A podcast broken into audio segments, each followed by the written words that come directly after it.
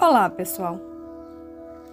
Vamos hoje a mais uma página do livro Folhas, da nossa escritora paraense Adalcinda Camarão.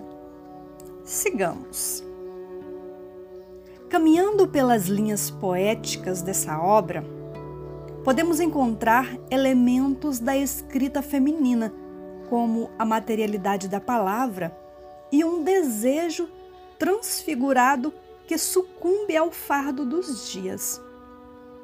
Ao mesmo tempo em que conseguimos, nas páginas de folhas, observar uma palavra com força de transgressão e adaptação às estruturas de poder que condicionam essa voz, ao mesmo tempo em que notamos uma palavra que sugere desejos, temos também a presença da desilusão e tudo isso em uma reunião de elementos tão íntimos, de maneira a revelar uma confissão em busca de absolvição e também uma agonia, uma alma em desespero.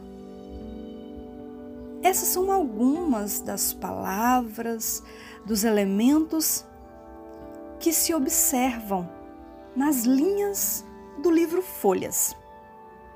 Vamos então conhecer um pouco desse revelar no poema Absolvida?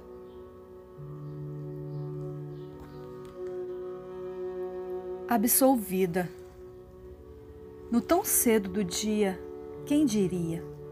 Quando o alarme inconsequente acorda aquele sono a custo adormecido e de novo a face vai ao espelho e a boca e os olhos e os cabelos recompondo o ritual do pão nosso cansado para voltar ao lar mais pobre e mais sozinha.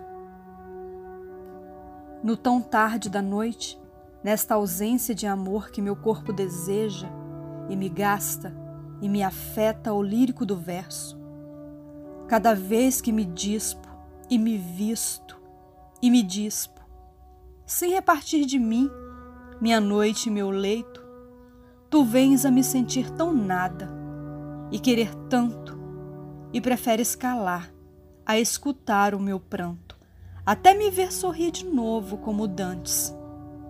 Então, beija-se o pão e o copo, assim sem vinho. No aconchego do lar, a primavera soa, e enquanto fora a neve cai e gela o vento, é sol ardente aqui, onde Deus me perdoa.